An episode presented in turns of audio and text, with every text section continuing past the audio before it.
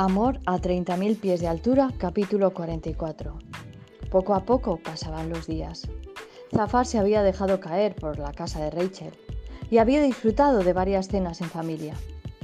Fátima aportaba datos de su infancia y de cómo era la vida en su pequeño reino, al que no había regresado desde que comenzó a cuidar de los mellizos. Amina seguía sin tener conversación. Solamente escuchaba, pero cada vez parecía más relajada. Salí no podía olvidar el vínculo que le unía a Karim. Y en parte estaba encantado por tener a su padre presente. Karim se desvivía por demostrar a Rachel que era digno de su confianza. Rachel empezaba a comportarse de un modo extraño.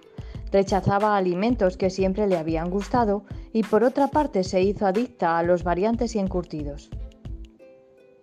Así es como el tiempo voló, sin que nadie poderoso o no pudiera secuestrarlo y enmarcar el instante en una caricia o en un abrazo eterno.